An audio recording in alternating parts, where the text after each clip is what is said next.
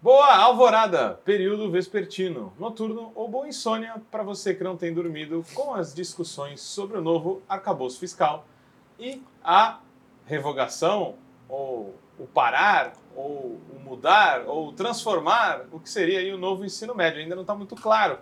Esses serão dois dos debates principais aqui hoje, que eu vou estar tá fazendo, Guilherme Prado, junto do nosso grande companheiro de debates aqui no Papo Livre, Rugai, tudo certo, Rugai? Beleza, estamos seguindo aí nas duras penas, né? Para o Rugai volta aí para mais um balanço, né, de, de um desse primeiro trimestre, digamos assim, né? Uh, daqui a pouco já estamos no meio do ano, mas precisamos fazer constantes balanços. Tem muita coisa para a gente levantar aqui, né? Desde política externa a questões econômicas, mas acho que vale a pena a gente fazer um balanço, né, Guys, sobre como o governo tem se, se movimentado e as contradições, as linhas políticas, porque novamente parece que é um PT que joga de uma forma muito contraditória, na verdade, algumas figuras fazendo papéis aparentemente contraditórios, mas acho que tem uma linha política clara se a gente se atentar ao que está acontecendo, você não acha? É, então, no, no, campo econômico, todo mundo comenta, tá, em tom de brincadeira, que tem o policial bom e o policial mau, né? Uhum. A, a, representado ali pela Glaze e pelo Haddad. E o Lula meio arbitrando as questões, normalmente em, em favor do policial mau, que é o Haddad na história. Né? Mal para o nosso lado. Mas na prática que na retórica, né? né? Sim, então tem esse lado no governo. Agora, se a gente pensar em balanço, aí já vai estar tá saindo um monte de balanço de 100 dias do, de governo, né? A gente pode, podia dividir meio assim, tem uma perna do governo em torno das políticas públicas, em que vários ministérios reverteram medidas do, do governo Bolsonaro, né? Acho que a coisa mais célebre que ficou a questão indígena, dos Yanomamis, do, da mineração Sim. em Roraima, mas não só isso, políticas raciais, de gênero, é, políticas para segmentos específicos. Vai ter uma lista imensa de. Na agricultura, até destacaria, já que você levanta isso, é, de cerca de 50 milhões executados no, no programa de aquisição de alimentos no ano passado, agora foi aí encaminhado 500 milhões novamente. Claro que tem inflação, mas chega a patamares dos bons momentos do PAA e, por exemplo, o aumento do PENAI, né, que vai para alimentação escolar, 39%. Então Sim. são coisas importantes, né? Também. Sim. Mais são, nicho, né? São importantes, né? A gente falava assim que no mínimo a vitória contra o Bolsonaro faz as coisas pararem de piorar, né? e, e, isso já é algo, já é algo muito importante, né? Sofrer menos já é bom. É, o que eu sempre fico preocupado é assim, essas políticas voltadas para segmentos específicos, infelizmente elas não têm repercussão geral para a população, né? Você pegar coisa dos Yanomamis, que repercutiu muito na mídia, né? É, quantos dos brasileiros sabem onde é Roraima, quem são os Yanomamis e se sensibilizam com a questão da mineração? Então isso afeta ou sensibiliza quem já é meio favorável ao governo, né? Você joga meio para sua torcida, né? Agora, as questões de repercussão geral, né, o andamento da economia, do emprego, do salário, Combustíveis. Né? Combustíveis e tudo. Nisso aí tem andado muito pouco. E isso é muito preocupante. Né? Isso é muito preocupante. É, eu, eu, acredito que ainda é um governo que carece de reforma, de, de tentar pautar reformas estruturais. Eu sou partidário daqueles que vai entender que tem uma certa carência, assim quando você faz um plano de saúde, quando você é eleito também, você tem um período de carência onde você vai estar mais ou menos blindado de críticas muito destrutivas, né? Então, eu, eu entendo que o governo faz movimentações pensando em fazer diálogos com setores mais conservadores, só que o tempo está passando, né? Então, no final do ano, já vai ter que trocar uma ideia com o Lira novamente para saber como será o ano que vem. E isso eu acho que é um tic-tac que está acontecendo. Então, eu acho que ainda é uma estratégia contraditória, como a gente já viu antes. Guido Mantega em um setor da economia, aí você coloca o Henrique Meirelles em outro, isso se reproduz agora vendo figuras de direita, mais alinhadas à esquerda, mais uma linha ali de, de um, um, um neodesenvolvimentismo ainda mais fraco, com reformas, não sei se são reformas, mas reconstruções mínimas em alguns setores sociais, mas ainda temos um forte teor liberal. É, ele está bem forte mesmo, né? E a preocupação né, não é atender a demanda de algum setor mais à esquerda do governo, a opinião de A ou de B. Né? A, a preocupação é atender aos próprios compromissos de campanha que foram formulados. Então, nós não estamos falando aqui de revolução nem de reforma. Nós estamos falando assim do que o próprio PT, mesmo com frente Prometeu. ampla, prometeu. Então, valorização do salário mínimo além da inflação, por exemplo. Né? O, esse Congresso ultraconservador aprovou uma PEC que permitiu ao governo aumentar o salário mínimo em janeiro. E o Haddad segurou isso até maio para economizar 2,2 bilhões.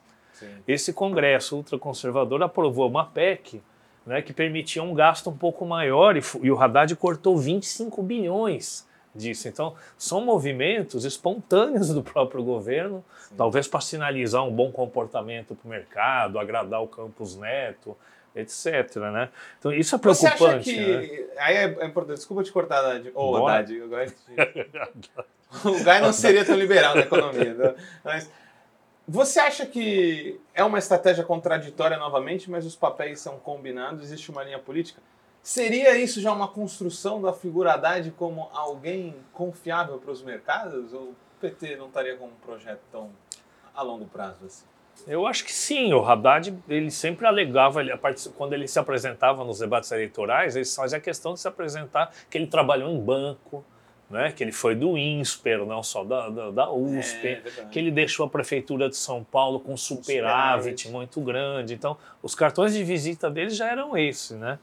Agora, eu acho que é um pouco ilusório da parte do Haddad achar que com acenos a essa, esse pessoal do rentismo aí do mercado financeiro, ele vai sensibilizar o Campos Neto, por exemplo, a, pô, vou baixar a taxa de juros. Como se fosse só uma questão de um debate acadêmico ou de um debate racional. Da razão. Né? Da razão e não tivesse uns caras que querem sanguessugar o dinheiro público na cara dura, né? E não vão se sensibilizar com isso daí. Então, em algum momento, se quiser mudar a realidade, vai ter que ter um tensionamento, né?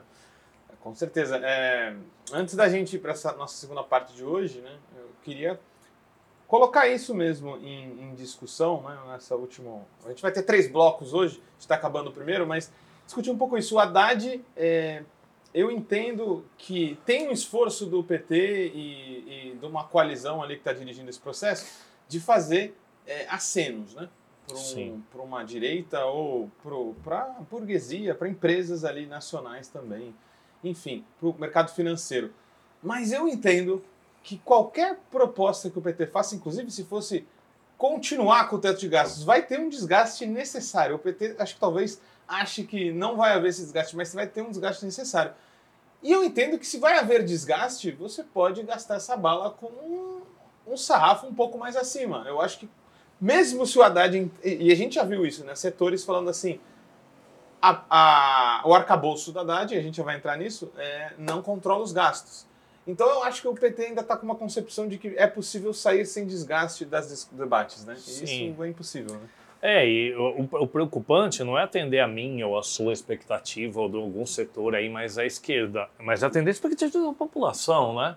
Durante a campanha se falava muito quem tem fome tem pressa continua tendo milhões de pessoas passando fome.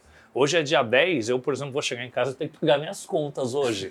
E os boletos continuam chegando todo mês. A eles, não vão, esse mês, cara. eles não vão esperar cair a taxa de juros, que uma medida de queda da taxa de juros hoje, até repercutir na economia, destravar. Sabe, nós estamos vivendo uma bizarrice. É, tem muita gente falando assim: o país está quebrando, as empresas estão quebrando.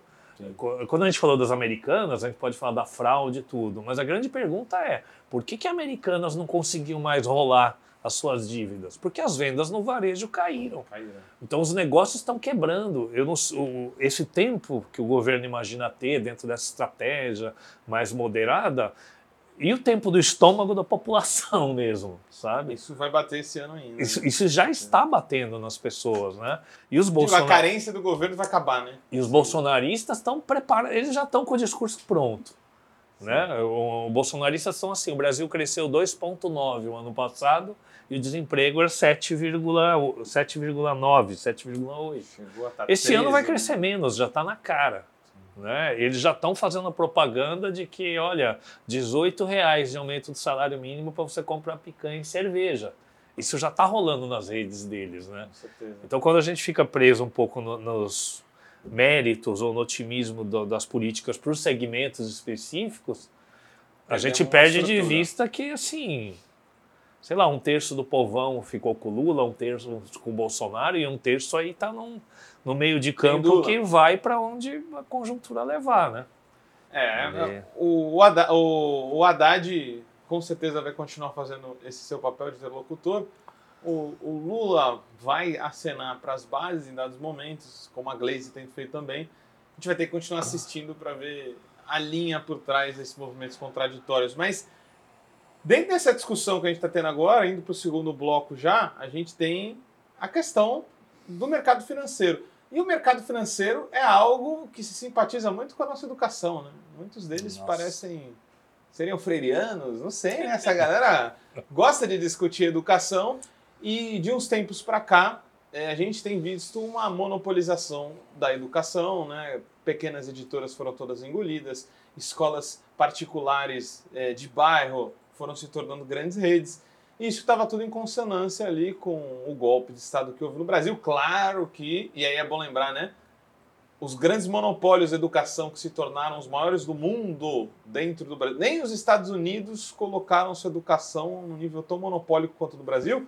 Isso foi feito ainda com PT dirigindo a educação, né? com, com o Haddad por ali. Claro que tudo piora com aquilo que a gente tem chamado da, do novo ensino médio, que se consolida ali com Temer e depois se aprofunda com Bolsonaro. Rugai, essa discussão não é só sobre educação, né? Não, né? É, é, é uma educação que. É uma discussão, desculpa, que debate qual é o papel da educação no tipo de sociedade que o Brasil está caminhando para ser.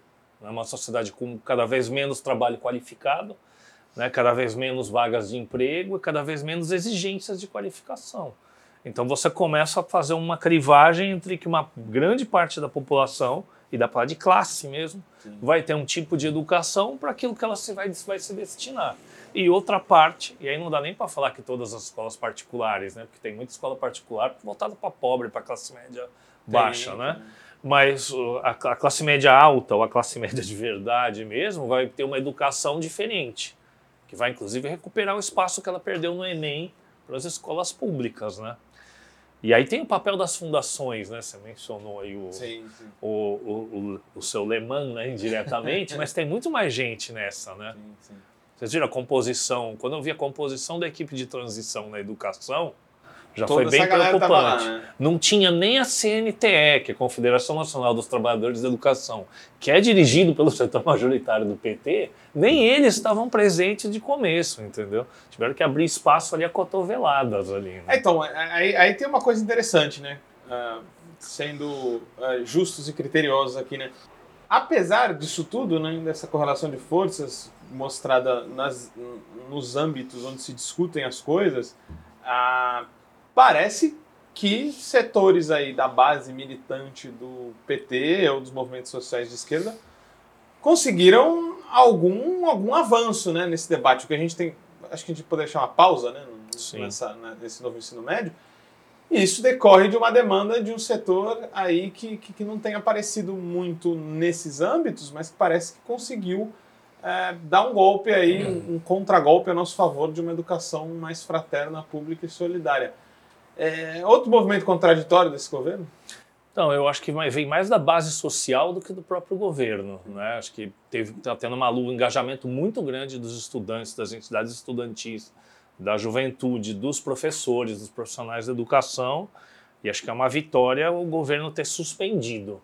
Agora o jogo está sendo jogado. Né? Ao mesmo tempo que suspendeu, dias depois, o Camilo Santana foi lá e falou não vai ser revogado. Ele já disse que não vai ser revogado. Então, se a gente for falar em termos de estratégia do governo, que eu acho que vai, isso vai ser a, a tendência geral com a reforma trabalhista, contra, nada será simplesmente revogado para o que existia antes. Tudo vai ser retocado, dado um acertinho ali, mas revogado não. O que né? não seria um problema se. E, e eu entendo, né, quem está na máquina pública e na gestão, fala assim: não, não é uma revogação, mas você fizesse uma força de bastidores para literalmente passar por cima tudo que a gente quer colocar lá em cima do que tinha antes. Mas eu acho que não vai vir isso. Eu, eu acho de fato, porque é, é, muito ruim também, quando a gente fala no debate público, que vai revogar algo sem, sem colocar nada no lugar. no lugar. né? Então, talvez seria uma tática é, é, é, boa do governo de se colocar dessa forma. É, mas, e, e, aí tem uma grande dificuldade em tudo isso, né? Porque esse, esse novo ensino médio, acho que foi a primeira grande reforma feita por MP, né? Por medida provisória, o que é uma medida autocrática, porque ela foi conservadora em si. E me parece que não vai ter tempo nem condições objetivas de fazer uma grande discussão mais democrática sobre os caminhos da educação, né? O que, que fica pela frente, será, Roberto? Então, fica uma coisa assim, quando você, a crítica, o revogar é assim, pô, mas vai voltar o que era antes. E o que era antes era ruim, vamos Já falar. era ruim, É né? ruim, Tem que né? falar. É ruim, nós temos que assumir isso, né? Não dá para fingir que estava tudo bem e vai voltar o que era antes. Que é que né? nem a época do desenvolvimentismo da ditadura, né? Sim. A gente bate no neoliberalismo, um professor meu me falou um dia, ele falou assim, tá, mas tu tá dizendo então que o que tinha antes era bom? Não, não era bom também, né? Sim, sim. O ensino médio sempre foi um, o pior ponto de todo o ensino público, né? Só que em vez dele ser, vamos dizer, melhorado, integralizado, desenvolvido, aperfeiçoado, é como se ele tivesse sido cancelado. Porque o que está sendo colocado para o ensino médio nas condições de trabalho dos professores, nas condições estruturais das escolas, né, é praticamente acabar com o ensino médio, entendeu? É tornar o ensino médio um, um ensino profissionalizante meia boca, desprovido de laboratórios ainda, de do, que seria o equipamento necessário para ter algum, algum caráter técnico, né? É, é... E, e ele tira essa galera da possibilidade do vestibular, né? Porque eles não vão ter o preparo nas disciplinas que, que são exigidas para o vestibular. É interessante isso, né? O, o- é, zoavam muito a Dilma e o Pronatec, né? Lembra do Pronatec? Aliás, o, o novo ensino médio começou no governo do PT, né? É. Ele foi desencaminhado no governo Temer, promulgado no governo Temer, mas ele começa lá, né? Então, se eu não estou errado, Daniel Cara ele ve- veicula uma- alguém muito importante para esse debate. Ele meio que diz isso, né? Era melhor o que tinha antes, no sentido do Pronatec, porque ele não competia com as outras Sim. áreas das humanidades, né? Sim. É, você colocava para fora ali, aí sim, tinha financiamento público para entidades privadas, etc e tal, mas você tinha uma formação técnica que não competia com o resto, né? Aí agora você está sacrificando discussões de reflexão crítica para supostamente colocar uma técnica que na verdade nem tem ferramentas, porque robótica nas nossas escolas que não tem nem água é meio é zoeira, né? Quer, quer me tirar, né? E, e assim, né? Se a gente pegar qual é o objetivo da educação lá na, lá na LDB, que é formação para, para a cidadania e para o mercado de trabalho, a cidadania some, né? Porque Ah. As, as disciplinas de humanas praticamente desaparecem, a formação de pensamento crítico, tudo desaparece, e fica só voltado para o mercado de trabalho. Né? Como, como se o mercado de trabalho por si só fosse promover cidadania. Né? E aí, assim, eu tenho colegas professores que já dão aula no ensino médio, no ensino médio integral do Estado e tudo, e está sendo um tormento, porque você praticamente tranca os alunos lá 8, 9 horas por dia, né? sem que a escola tenha condição de oferecer alguma coisa interessante. Né? E aí os alunos ficam ali, entendeu? Que ficam querendo fugir da, da, da- coisa, porque é desagradável, é, é- não- é produtivo, não é interessante, né? Rugai, para terminar esse bloco agora, né? Rugai, para quem não sabe, aí, nos escuta, nos assiste, professor, né? De formação, de, de, de, de muito tempo aí nessa área. Que você, né, para não parecer nós, os críticos que nada propõem, o que seria o central para mudar especificamente o ensino médio? Você disse que talvez esteja sendo pautado ou pouco discutido. Cara, eu acho que uma coisa para mim que é fundamental, que aí não é específico do ensino médio, é, é a quantidade de alunos por sala de aula, cara, sabe? Eu não vou nem falar de salário de professor aqui, que é uma coisa já, já mais Datada, batida, né? sabe? Mas você conseguir conhecer seus alunos, dar atenção para seus alunos, chamar seus alunos pelo nome, sabe? É, é, é melhor, Legal, inclusive, né? a disciplina em sala de aula, tudo. Você conseguir realmente formar um grupo que está aprendendo, está se conhecendo, está interagindo. Sem isso aí não funciona. Sabe, com 40, 50 em sala de aula, é um fingimento estatístico, porque vai evadir uma, uma parte porque não tem condições, né? é, tanto de atenção do professor quanto de espaço, de material e tudo, né? Então, eu diria que esse é um ponto fundamental. Eu sei que não é específico do, do ensino médio, né? É estrutural de todo. Agora, a educação, a gente, a gente tem o hábito, né, arraigado, eu mesmo tenho isso por ser professor, de pensar na finalidade da educação que a gente deseja, ou porque está nos princípios ou na Constituição. Mas a gente não pode esquecer que a gente vive numa sociedade capitalista, né? Claro. né? E que nessa sociedade eles vão formatar a educação de acordo com o perfil da, com que a economia está demandando.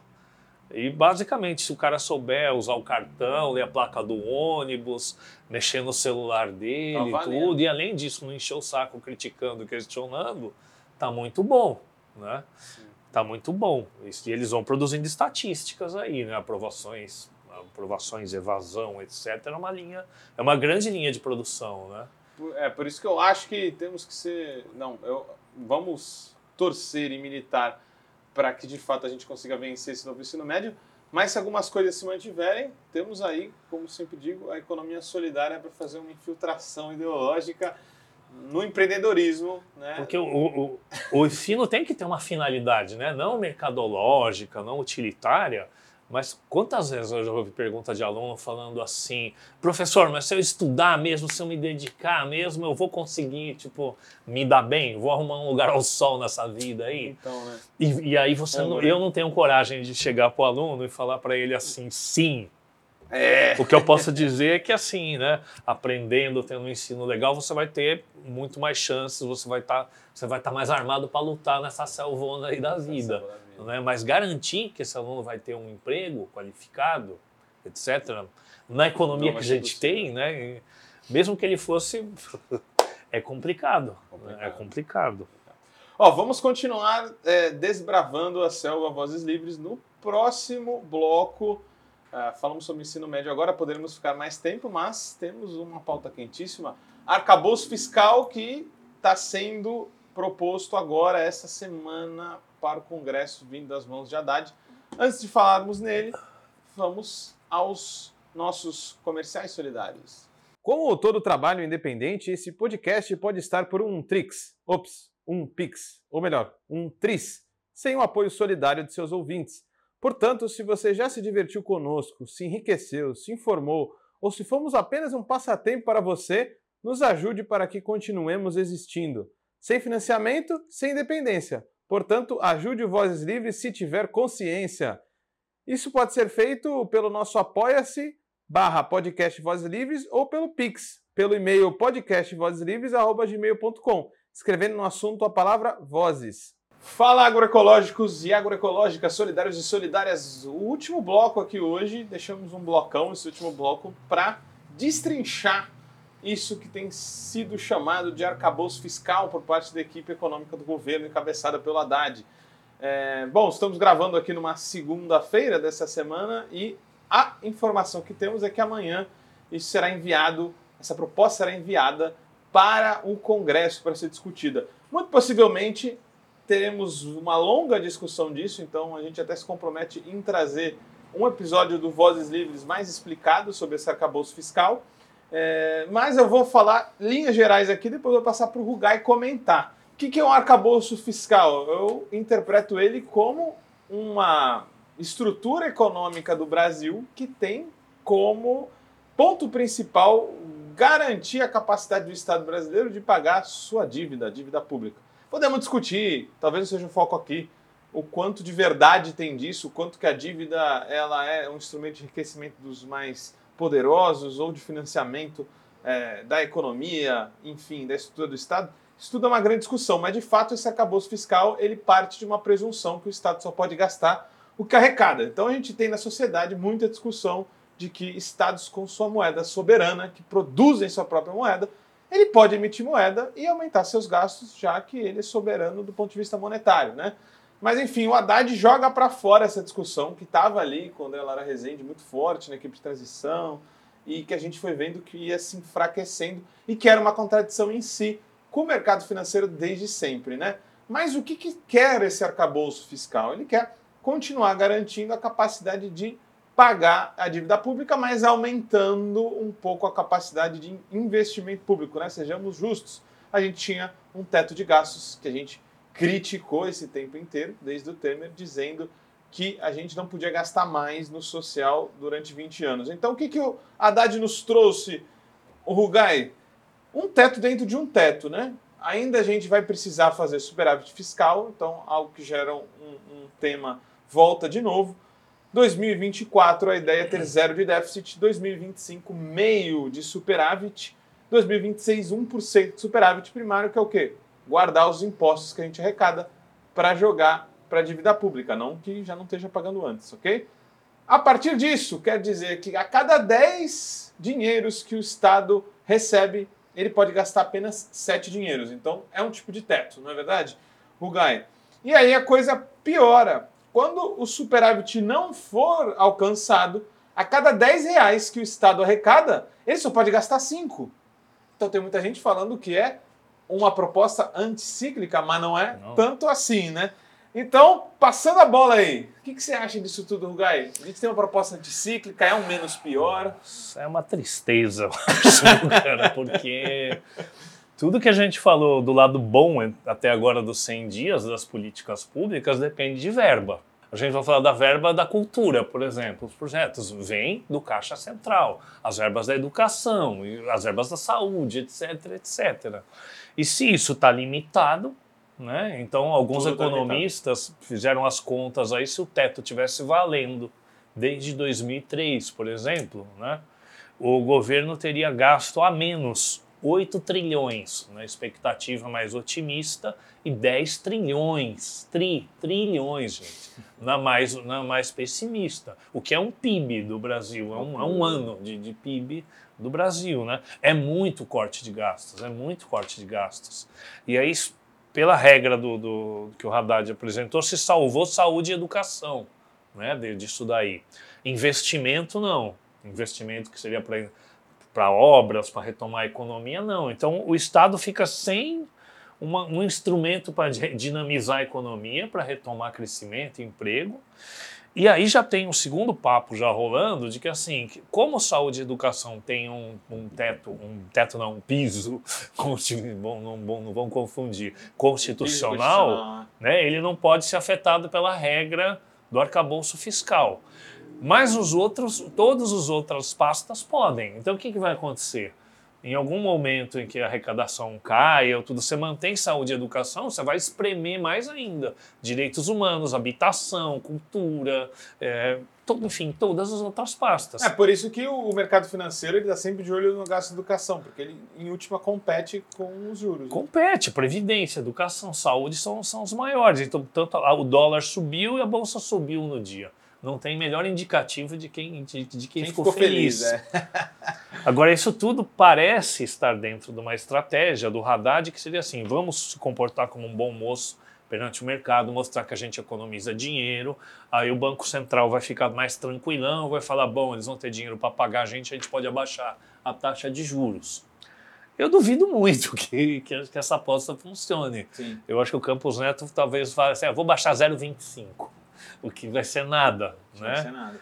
Então é, é, é, uma medida que reduz o tamanho do Estado na, na economia, reduz o espaço do, do, do, poder público na economia e aumenta o espaço para o capital privado na economia. Né? Apesar que é, é, é, isso, né? dada a conjuntura, uma melhora relativa ao que tinha antes, porque era o fim do, do mundo. Né? 20 anos sem poder investir mais em saúde e educação. Pô, me dá um frutari que já é melhor, né? No meio do, do, do inferno, eu tô feliz com um picolé assando. Mas essa proposta aqui, bom, se a gente. E, aí é muito complicado isso, né? A gente perde a leitura histórica dada a conjuntura. Tô vendo economistas que são de esquerda falando, nossa, o governo deu o drible no mercado, no Congresso e está propondo uma coisa muito boa para o momento, dadas as condições históricas que a gente tem hoje. Mas se a gente for ler lá atrás, 2008, a gente tem uma crise internacional e a gente já criticava a política do Lula, né? Sim. Econômica. Mas vamos lá, 2008, o Estado aumentou de 2008 para 2010 para evitar que o Brasil entrasse numa crise global que funcionou. funcionou. O Lula aumentou 13% dos, do investimento público, dos gastos públicos aumentaram em 13%. A proposta do Haddad, às beiras de uma nova crise mundial, que talvez já esteja até acontecendo, essa proposta ela não é baseada em que a cada 10 mangos de arrecadação a gente só pode gastar 7. Isso é até um teto de despesas públicas gerais aumentando em 2,5%. Ou Caso seja, contrário, é menos ainda. Exatamente. Então, se a gente conseguir aumentar a receita em 6%, a gente não pode aumentar a despesa em 4,2%, que seria a regra para cada 10, 7. A gente só pode aumentar 2,5%. Ou seja, uma nova crise global que a gente se aproxima, o Estado brasileiro vai apenas, cada um pegue o seu violonista, né, como é o Titanic, e, e toque a música vendo o navio naufragar. E deixa o mercado resolver. O que, que você acha é. disso, Gê? É, é, anticíclico? É liberalismo na veia, né? na veia, né? E o mercado comemorou, etc. O Maynard, nosso amigo Maynard, Keynes, ele ia gostar É, é, engraçado, é engraçado isso, né? Porque tem uma brincadeira antiga entre o pessoal da economia na esquerda que fala que a esquerda fala em Marx, mas governa com Keynes, né? E agora Saudade. a gente, a gente, pô, Marx realmente não tem uma linha em Marx para você assumir o Estado e governar. Tem crítica ao Estado Saudade. capitalista, capitalista. Mas agora nós estamos numa versão elevada ao quadrado nisso, que é falar um pouquinho em Keynes e governar com liberal mesmo, né? porque não tem nem Keynes aqui. Né? Você vai ver todos os economistas aí da, da teoria, moderna teoria monetária, do MMT, ou keynesianos, etc., ninguém ficou satisfeito com isso daqui. É lógico que é um pequeno avanço em relação ao que era, como tudo nesse governo, é um pequeno avanço em relação ao Bolsonaro, mas Aí a gente fica vendo onde a gente se meteu, né? Mas não Porque... é um avanço a si próprio, né? A, não, ao, é uma próprio reg... PT, né? Não, se comparar é com Lula 1, Lula 2, Dilma, é uma regressão. Porque é, é isso, o fascismo vai tão à direita que ele, o efeito dele é normalizar o neoliberalismo. Né? Você pode com ser certeza. neoliberal, mas você não é fascista, então é um avanço. Né? Talvez seja o objetivo, no final das contas. Né? Você estica a corda tanto para um lado que quando ela volta, você fala tudo bem. Né? Voltou para cá, né? Agora tem que ver se vai estar tudo bem para essa população. Isso é porque... brutal, porque isso que o Rogai traz é muito importante, né? Se a gente for entender como é que é a estrutura tributária brasileira, onde que está a maioria dos impostos, Rogai? No consumo, né? Sim, sim. E, e aí tem um efeito elástico do ah, crescimento econômico, coisa que eu já não acredito, porque para mim, em último, essa proposta fala, inclusive, o crescimento é uma balela mesmo, porque se crescer só pode gastar 2,5, não pode gastar 6. Então, quer dizer, não faz bem para ninguém, é para o mercado financeiro. Mas se você olhar assim, é, você olha para o Brasil, o crescimento econômico ele é ótimo do ponto de vista de quem está na gestão do Estado, porque a arrecadação é muito elástica. Então, se você cresce 5%, qual é a primeira coisa que o crescimento aumenta? O consumo. Então, a arrecadação vai para as cucuias, você pode gastar muito. Só que o contrário também é verdade. Né? Contrário à verdade e assim, dentro desse arcabouço todo, com todas as críticas que a gente tem possa ter a ele, ele já exige 150 bilhões a mais de arrecadação. Então se passa do arcabouço para o segundo passo, que é o quê? Como é que o governo vai conseguir arrecadar mais? Que seria uma mini, uma reforma tributária e tudo. E o que, que, se, o que, que tem saído de noticiário de gente do governo? Nós não vamos fazer grandes fortunas, nós, vamos, nós não vamos tributar patrimônio.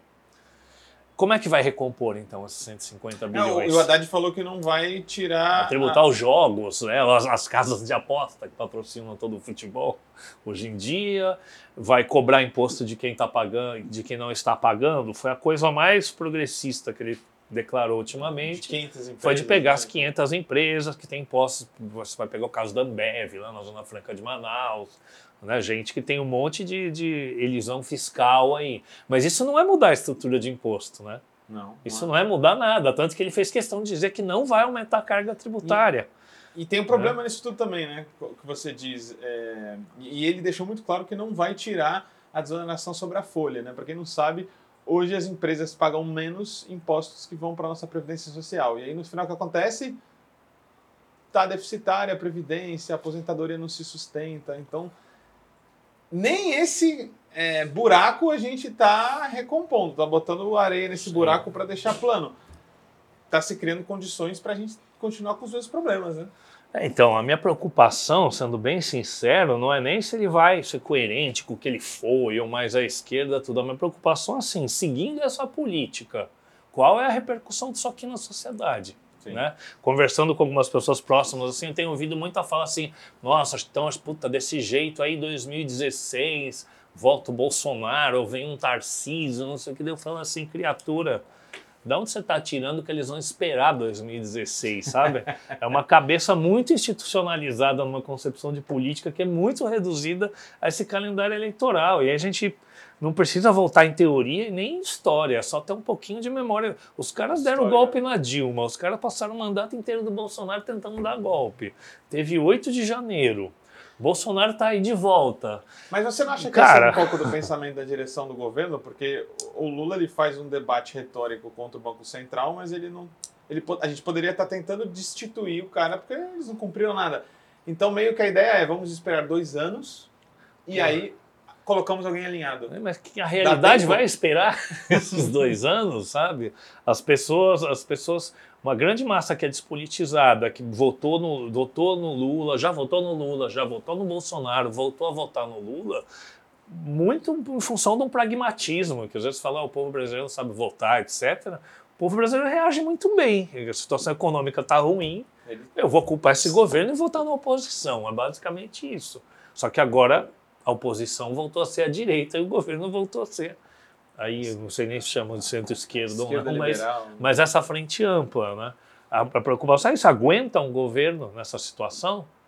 Ou a gente já tem uma direita voltando para as ruas aí no final do ano? É, o Jones Manuel falou que o governo caminha para o naufrágio. Você né? pega o Luiz Nassif, o Jones Manuel, Eduardo Costa Pinto, os, os, os economistas que estão olhando a situação estão apavorados, cara. Estão olhando e falando assim, tá tendo, já está tendo uma quebradeira, já está tendo pedido de falência. Já tem Magazine Luiza não pagando galpão já de mercadoria. Não é Americanas, é uma, uma, é uma loja do varejo, varejo super moderninha, bem administrada, etc. Varejo progressista, né? Varejo progressista está tendo problemas. Então, é, eu acho que para mim é essa a preocupação. Se, se, o governo consegue ter estabilidade política sem mexer na situação econômica. Né? E, e, eu sei que tem gente no governo também vendo isso, se a gente está vendo, é impossível que eles não estejam vendo, né? Mas faltam medidas práticas. Eu acho que podemos falar um pouco é, é disso é também. Eu queria falar, Rugai. É, alguns vão dizer, né? Tá, mas o que, que, que, poderia estar tá sendo proposto? Vamos ser bem, bem, bem claro, né? Não podemos esperar do, do, do, governo aquilo que a gente gostaria que ele fosse, sim o que ele pode de fato nos entregar.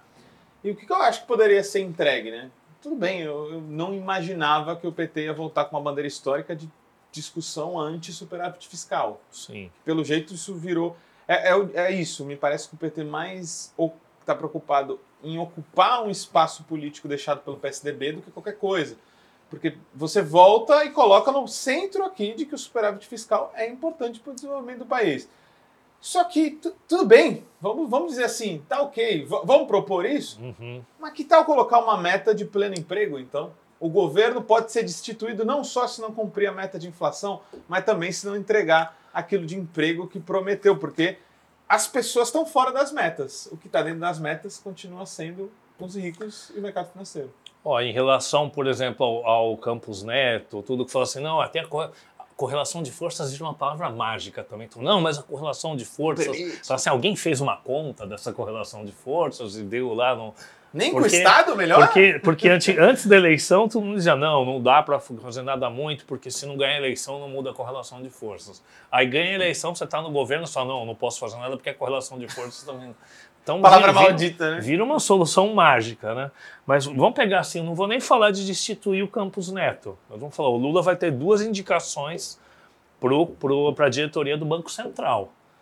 Se, se esse discurso contra os juros é sério, ele indica duas pessoas alinhadas com a queda de juros. Não nomes do mercado, como está se aventando até então. Está na mão dele exclusivamente. Conselho Monetário Nacional, são dois votos do governo contra um do Banco Central. E já é, tem maioria, né? É, é Tebet, Haddad e o Campos Neto, são três numa mesa. Esse é o Conselho Monetário Nacional e ele que define meta de inflação. Não tem por que manter essa meta que todo mundo sabe que não vai ser cumprida, que é uma meta absurda. Né? O Campos Neto chegou a declarar para uma jornalista que, olha, olha lá, hein, se for, eu posso subir para 26% se for cumprir essa meta. Seria o necessário. Então o governo pode baixar a meta, o governo pode indicar dois diretores. Cada um desses movimentos alimenta um debate, né? Mas estruturalmente, eu falei pelo É, emprego, é. mas poderiam ter outras coisas. Você não acha que. Ó, vamos conceder aqui, então vocês, por favor, também aprovem isso aqui. É que é uma meta secundária do Banco Central, né? A primeira é a estabilidade da inflação, mas tem, tem a questão do emprego. No extremo, você pode mandar para o Senado, mesmo sabendo que provavelmente vai perder. Então, eu não queimaria esse cartucho já. Eu, eu faria outras jogadas antes. Ah, mas esse arcabouço, Você ele pode- recupera um pouco a capacidade de gasto, mas o, o que mais? De, de- de- É, mas você pode de mandar para o Senado né? falando assim, ô Campos Neto, você está aí no seu mandato, a sua função é manter a meta de inflação, falhou. Manter a meta de emprego, falhou. Manter a estabilidade da moeda, falhou. Estão mandando a proposta de destituição do Campos Neto para o Senado. é uma prerrogativa do presidente. Ele pode Talvez primeiro... falhe também. Ele pode fazer, tem- não precisa fazer tudo junto. Ele pode indicar di- diretores do BC favoráveis ao governo, ele pode mudar a meta de inflação, ele pode mandar destituição. Ele tem que, se ele quiser mexer, ele pode botar pressão de algum jeito. né? São ferramentas legais, todas são prerrogativas do, do- do governo. Né? Constitucional. É, então, tem que estar no cardápio aí das medidas a serem tomadas, né? cada uma a seu tempo.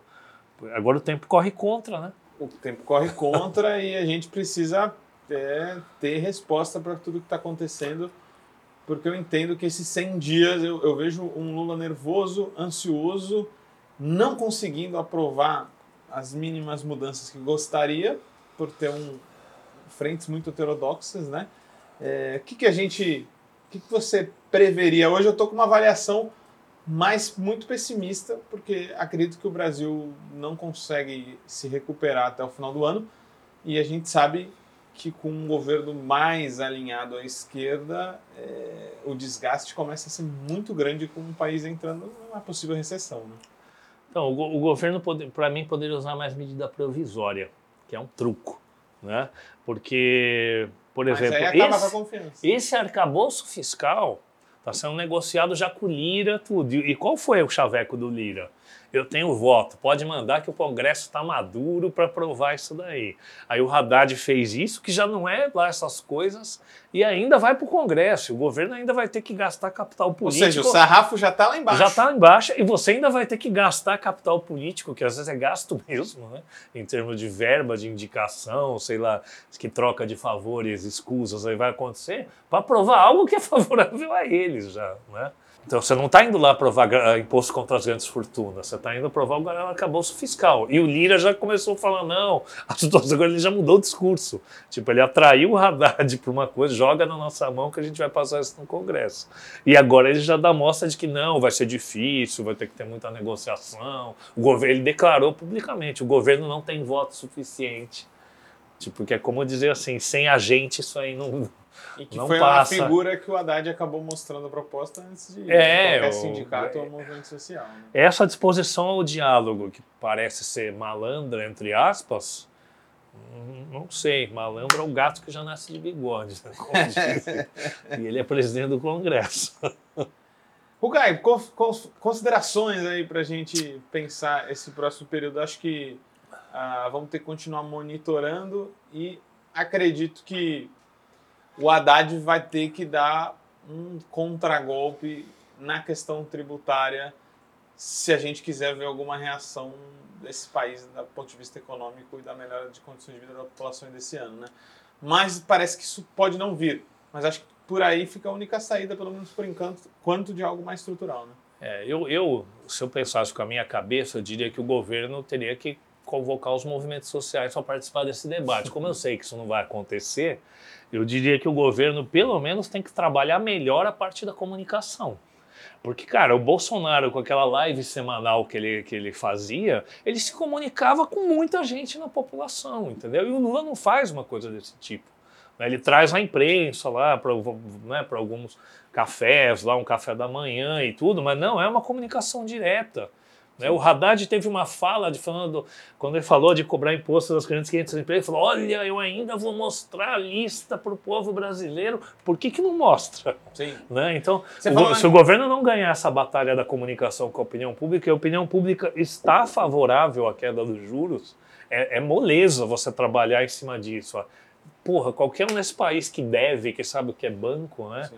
Banco já é o demônio espontaneamente, né? Então. Mas me parece que a direção do, do governo é, não faz essa análise é, do peso que tem alguns debates políticos no seio da sociedade. Você falou de desgastar o governo, o, o, o presidente do Banco Central, mesmo que você não vencesse a luta, de você mostrar que o próprio Congresso não quis destituí-lo, mesmo ele não tendo atingido nenhuma meta, Sim. você tem condições objetivas melhor de continuar numa crescente, porque o povo de fato condena os juros tão altos assim, que está mostrando as pesquisas. Então, agora na hora que estourar, quem do povo sabe quem é Banco Central, quem é Campos Neto, vai estourar na conta do Lula a bomba. Não vai estourar na conta do, do, presidente do Banco Central. Você imagina você pegar aquele gráfico, né? falar em linguagem visual, aquele gráfico do orçamento público, em que metade ou um pouquinho mais vai para banco e botar isso em cadeia nacional, mostrando para o povo brasileiro para onde vai o dinheiro público. Sim, e aí você mostra aquela fatia ínfima lá do meio ambiente, dos Saúde, direitos humanos, da cultura o poder que isso teria né, de, no, no debate. Ah, mas aí precisa ter alguma disposição né, para isso. Né? É isso. Ficaremos monitorando, Rugai. Obrigado por mais esse papo aí e te esperamos no próximo Papo Livres. Estaremos. Eco salve, pessoal, e até a próxima. Nos acompanhe nas redes sociais, arroba Livrescop e arroba Livres Produtos do Bem. O Vozes Livres é um podcast realizado pela Rede Livres e financiado pelo Sindicato dos Químicos Unificados de Campinas e Região e pela Federação dos Trabalhadores do Ramo Químico do Estado de São Paulo. Produzido coletivamente por Guilherme Prado, Vitória Felipe e pelo coletivo Orvalho Filmes, composto por Eduardo Ferreira, Gaspar Lourenço e Guilherme Bonfim.